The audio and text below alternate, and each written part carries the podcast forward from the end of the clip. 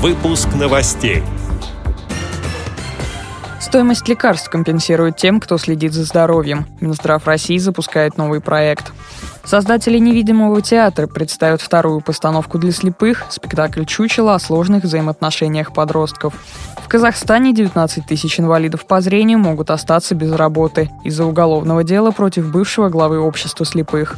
Далее об этом подробнее в студии Дарья Ефремова. Здравствуйте.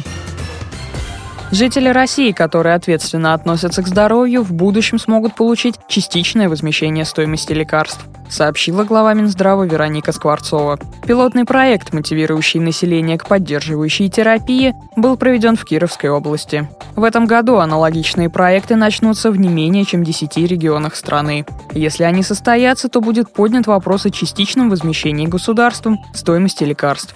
Сегодня в России показатель приверженности к профилактической терапии достигает только 40%, хотя есть страны, где этот показатель находится на уровне 70%.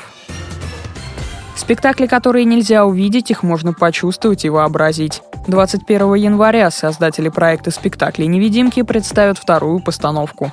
Это «Чучело» по одноименной повести Владимира Железникова. Ранее на ее основе был снят знаменитый фильм «Чучело», ставший советской классикой.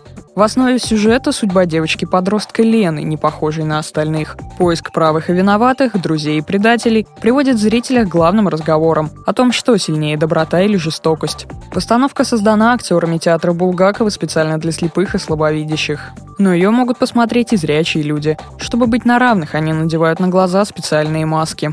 Служители Мельпомены голосами создают мир школы, где каждый вынужден научиться жить по-новому. И учителями здесь становятся все окружающие.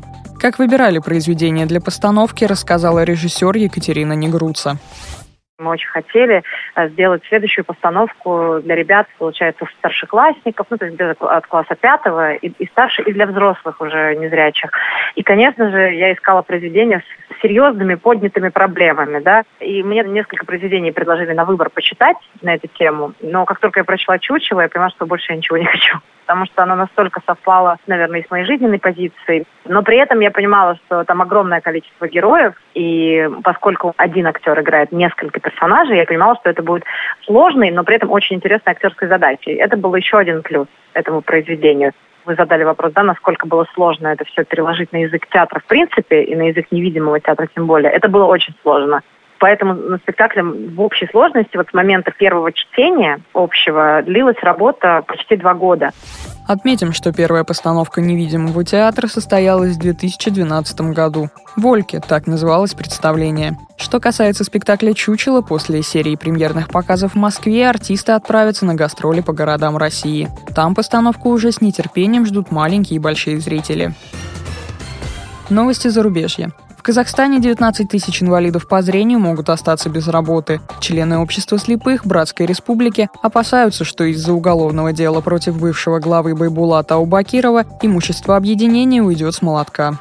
Это 29 предприятий по всей стране, которые занимаются самым разным производством, от скоросшивателей до постельного белья.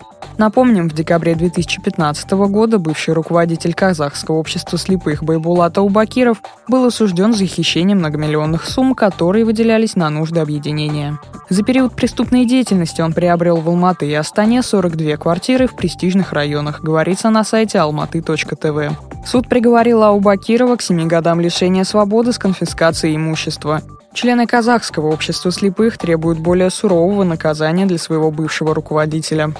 С этими и другими новостями вы можете познакомиться на сайте Радио ВОЗ. Будем рады рассказать о событиях в вашем регионе. Пишите нам по адресу новости собака ру. А я желаю вам всего доброго и до встречи.